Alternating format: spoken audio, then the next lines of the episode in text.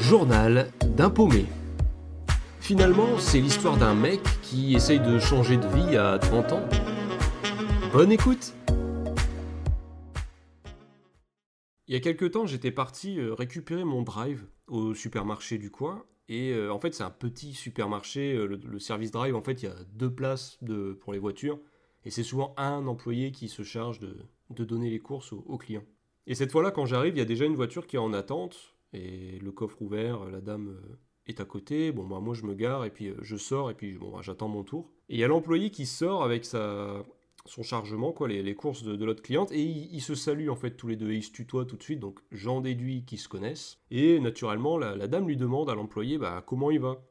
Et là, le gars, euh, il avait besoin de parler, je crois. Il commence à dire vas-y, de toute façon, j'en ai plein le dos de ce boulot. Enfin, il a peut-être pas parlé de son dos à ce moment-là. Vivement que je me casse. De toute façon, euh, la qualité de vie euh, dans, ce magasin, ça reflète la qualité des produits qu'il vend. C'est vraiment pourri et tout. Alors moi, j'étais à côté, je sais bah super, c'est là que je fais mes courses d'habitude. C'est pas très rassurant tout ça. Et en gros, il explique plein de choses du genre euh, on n'a pas de reconnaissance t'en as ils font des histoires euh, ils s'en vont euh, en pleine journée on va rien leur dire on va leur payer la journée toi t'as le malheur d'arriver en retard un matin on va te descendre j'en ai ras le bol de toute façon ce, boulot là j'en peux plus ça me sort par les trous de nez enfin bref il en avait vraiment marre de son boulot au point d'en parler comme ça quoi directement et j'ai pas pu m'empêcher en l'écoutant de, de le comprendre et surtout de me voir un peu à travers lui puisque il y a plein de choses qu'il expliquait que j'avais moi-même ressenti quand je bossais aux, impôts. Et limite, j'aurais aimé euh, pouvoir lui en parler, quoi. Dire, bah, en tout cas, je vous, comprends, quoi, parce que ce que vous expliquez, je, l'ai vécu en partie, du moins. Et c'est là aussi où, j'ai réalisé, même si bon, je, savais déjà, mais ça a souligné le fait que peu importe le métier, en fait, il y a vraiment des fois des, des ressentis qui sont communs, quoi. L'absence de, de reconnaissance, de considération, le fait de se lever, vraiment d'avoir les, les pieds de plomb, tout ça, c'est vraiment, euh, peu importe le métier, quoi. Et, c'est pour ça, loin de moi, était l'idée de, par exemple, de, plomber euh, la, fonction publique, parce que je sais que dans le public comme dans le privé, ce genre de ressentis peuvent se retrouver. Enfin bref, j'ai récupéré mon drive, je lui ai juste souhaité bon courage, mais c'est vrai que du coup ça ça m'a interpellé. Sachant que je suis revenu pour un drive il y a pas très longtemps, il était encore là, donc bon bah il s'est pas encore barré. Mais peut-être ça arrivera un jour. Enfin bref, revenons à nos moutons. La suite en fait se passe euh, quelques temps après le, le tournage euh, du film d'époque qui s'était passé sur Paris là, euh, qui prenait place durant la deuxième guerre mondiale. En fait, suite à ma dispo, j'avais fait connaissance d'un gars Damien, qui est vidéaste à son compte. En fait, il filme euh, différents projets, ça va euh, du mariage comme à des publicités locales, des, des films d'entreprise, etc. Voilà, il a une palette assez large. Tant que ça touche à la vidéo, c'est sa passion. Et suite à ma dispo, j'avais intégré un service communication interne au niveau de, de l'église où je vais parce que bon, j'avais du temps et je voulais aussi me rendre utile. Et des fois, dans ce service-là, il y a besoin de faire quelques vidéos, etc. Et il se trouve que c'est Damien qui s'en charge. Donc on fait connaissance euh, au fur et à mesure, le, courant passe bien. Franchement, je trouve que c'est un gars très sympathique, etc. hein, et, compétent surtout. Et un jour, il, vient me voir il me parle d'un festival qui va avoir lieu dans quelques temps. Et ce festival, ça s'appelle euh, 48 heures pour vivre, enfin les 48 heures du court métrage. Et il m'explique le principe, en fait, on se retrouve euh, vendredi soir euh, dans une salle, on nous donne un thème, et à partir de ce vendredi soir, on a 48 heures pour écrire, réaliser un court métrage, qui sera diffusé le dimanche, euh, je sais plus, en fin de journée. Et suite à ça, bien sûr, il y aura différents prix, etc. Donc je trouve que le défi est super, et à ce moment-là, je ne croule pas sous les demandes, hein, donc euh, tout est bon à prendre. Surtout là, dans un projet euh, où je peux être directement euh, impliqué, tant à l'écriture qu'au niveau du jeu, etc. Donc je dis oui avec plaisir. Le vendredi soir arrive, donc je fais connaissance des, deux autres personnes. hein. En fait, dans le groupe, on se retrouve à quatre. Il y en a deux qui sont à la technique et deux qui sont plus à l'aise avec la comédie, etc. Le thème finit par tomber, et je vais vous le donner. Mieux vaut louer les vertus d'un ennemi que de passer sa vie à s'expliquer. Alors autant vous dire que quand le thème tombe, euh, ça, avait été, ça aurait été un peu compliqué de, de l'anticiper. quoi. hein. C'est pas juste euh, j'ai oublié mes chaussettes ce matin. Non, non, c'est vraiment un truc euh, un peu perché. On sait qu'à partir de ce moment-là, on, on- on doit vite trouver une idée, une idée aussi des dialogues, etc. Et il faut absolument tourner le lendemain, quoi, le, le samedi, parce que les films, je sais plus c'est quand qu'on devait les envoyer. Crois que c'était dimanche matin au plus tard, je crois. Et donc l'intensité commence, sachant qu'en plus, durant ce week-end, il m'est arrivé des galères. Je... Ma voiture ne démarre plus parce que la batterie a lâché, alors que la batterie était encore euh, Elle avait moins de deux ans à peine, donc euh, autant dire que c'était pas du tout attendu. Et dans ce genre de situation, quand le temps est aussi précieux, parce que 48 heures ça passe vite, bah autant dire que ce genre de contretemps, ça arrange pas du tout l'affaire quoi. On se retrouve du coup pour écrire un scénar et au début le scénar ça part sur euh, des voisins.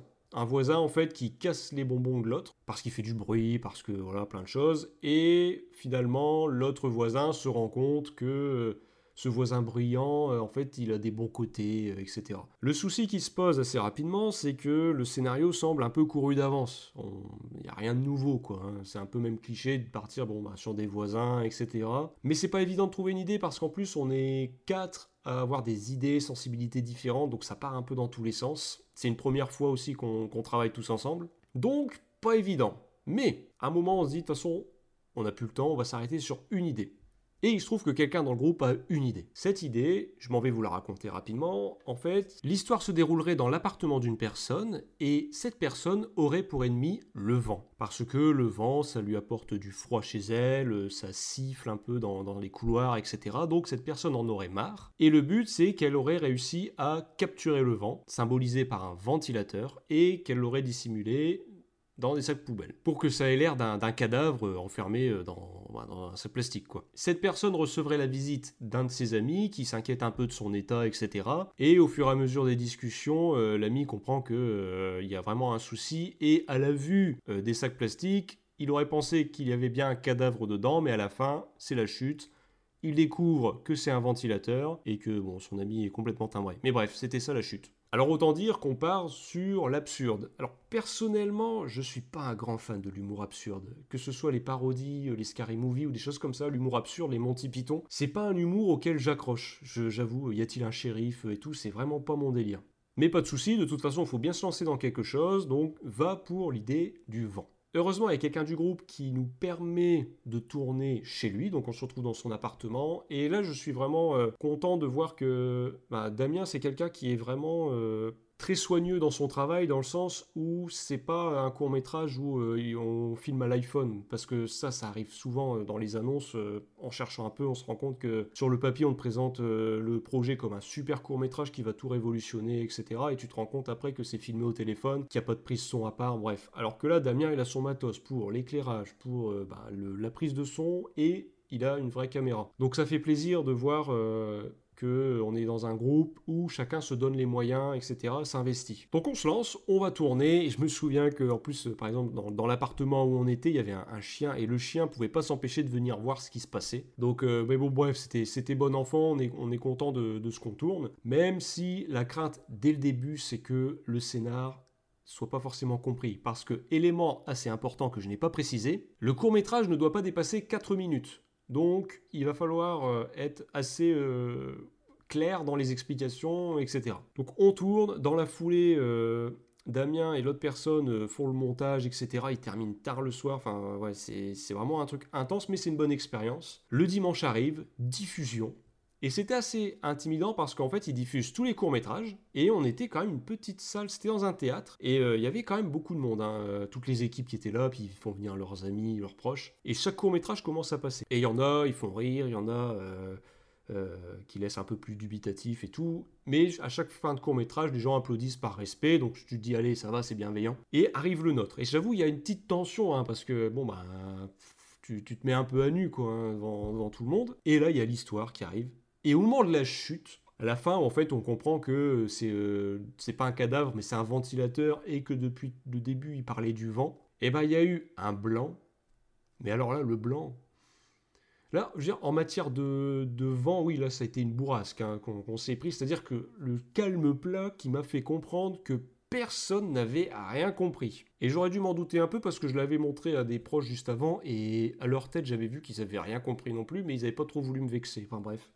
Et donc, on se rend compte que on risque pas de gagner grand chose. Et en effet, nous n'avons gagné aucun prix ce jour-là. D'ailleurs, c'était un festival assez local, hein, puisque dans chacun des prix, il y avait un pack de bière à gagner. Cependant, au vu des autres courts-métrages, il y a un point quand même qui fait plaisir, c'est au niveau de la réalisation. La qualité d'image, la qualité du son, le montage, ils sont vraiment pas dégueux et ça fait plaisir. Donc certes, on a perdu, personne n'a rien compris, ça restera vraiment pas dans les annales ce court métrage, mais on se rend compte qu'on a quand même une bonne équipe avec des compétences variées. Il y en a qui sont capables de faire du montage, d'autres vont gérer la colorimétrie, on a du matériel, etc. Enfin, c'est pas mal. Et du coup, ça donne envie d'avoir d'autres projets ensemble. Et je fais le lien avec euh, une interview que j'écoutais il y a pas longtemps et c'était euh, avec Alexandre Astier. Et Alexandre Astier, il parlait du, fait de d'écrire pour soi-même. Parce qu'en fait, le, gars, j'ai un peu découvert que euh, ses œuvres, il, gère tout limite de A à Z. Hein. C'est lui qui écrit, qui monte, qui fait même les, musiques. Enfin bref, c'est vraiment un, touche-à-tout, quoi. il gère du début à la fin. Et j'ai bien aimé ce qu'il a dit à un moment. En fait, il raconte qu'il a écrit ce qu'il voulait jouer pour pouvoir le jouer. Et ne pas avoir à attendre que ça arrive dans la boîte aux lettres. Parce que, d'après lui, ça ne serait probablement pas arrivé. Et d'ailleurs, il raconte qu'il a fait très peu de casting hein, dans, sa carrière parce que ça l'a assez vite euh, gavé, cette histoire de venir, euh, des fois même pour prétendre faire un rôle qu'on n'a pas forcément envie de jouer, mais bon, bah, il faut avoir des ses cachets, il faut avoir un peu de revenus, etc. Et donc, il est très vite tombé dans le côté assez indépendant pour écrire lui-même ce qu'il avait envie de jouer. Et j'ai trouvé ça assez pertinent, en fait, dans le sens où... Euh, bah, c'est vrai qu'on est dans un domaine où les gens viennent pas souvent euh, te chercher pendant un moment, à part si tu atteint une certaine notoriété, etc. Et souvent, quand ils viennent euh, te chercher, bah, c'est pas toujours pour euh, proposer des choses que tu rêverais de jouer. Et le meilleur moyen, finalement, de jouer ce qu'on qu'on veut, bah, c'est de le faire soi-même. Alors par contre, le côté frustrant, c'est que bah, des fois, oui, on peut avoir l'envie de faire les choses soi-même, mais on se retrouve tout seul pour les réaliser. Et ça, je suis conscient que c'est blasant parce que ça a été mon cas pendant longtemps. Plus d'une fois, j'avais des idées pour euh, même euh, pour plein de choses, hein, euh, que ce soit même pas forcément du court métrage, mais des fois créer un jeu ou des choses comme ça, ou différents, même un spectacle ou autre. Et toujours, on se retrouve assez vite devant le fait qu'on est seul. C'est pas évident de trouver des gens motivés, qui veulent bien participer au projet, etc. Et c'est pour ça, là, j'ai conscience que ce petit groupe là avec lequel on a fait ce premier court métrage, et eh ben ça serait dommage de le lâcher, surtout que tout le monde semble assez volontaire et tout, et il y a une bonne ambiance, donc je me dis pourquoi pas continuer. Et ça va être ce qui va se passer, puisqu'on va partir pour un autre projet, un autre festival, qui est le Nikon Festival. Mais je vais pas tout de suite parler du tournage du, Nikon Festival, etc. Parce que entre temps, il y a eu d'autres choses. Il faut pas oublier aussi que durant cette période et tout, il y a énormément de temps euh, d'attente il y a aussi des frustrations, il y a des désillusions. Parce que comme je disais, euh, là les 48 heures du court métrage, c'est intervenu euh, à la fin de l'été, donc et après le tournage du, film d'époque euh, à Paris. Ça veut dire que bah, durant l'été, il n'y a pas non plus beaucoup de projets. Donc vous vous doutez bien que dans cette période, il y a eu de l'attente, des remises en question, etc. Et c'est pourquoi j'ai écrit un épisode sur tout ça, sur les doutes, etc., qui ont une vraie présence. Hein, Mais avant, avant de parler de ça, avant de parler aussi du, Nikon Festival, je vais vous parler d'un autre tournage qui a eu lieu entre temps, peu de temps après euh, les 48 heures. Et cette fois-ci, ce tournage a eu lieu avec un YouTuber, un certain joueur du grenier. Journal d'un paumé, raconté par le paumé en question.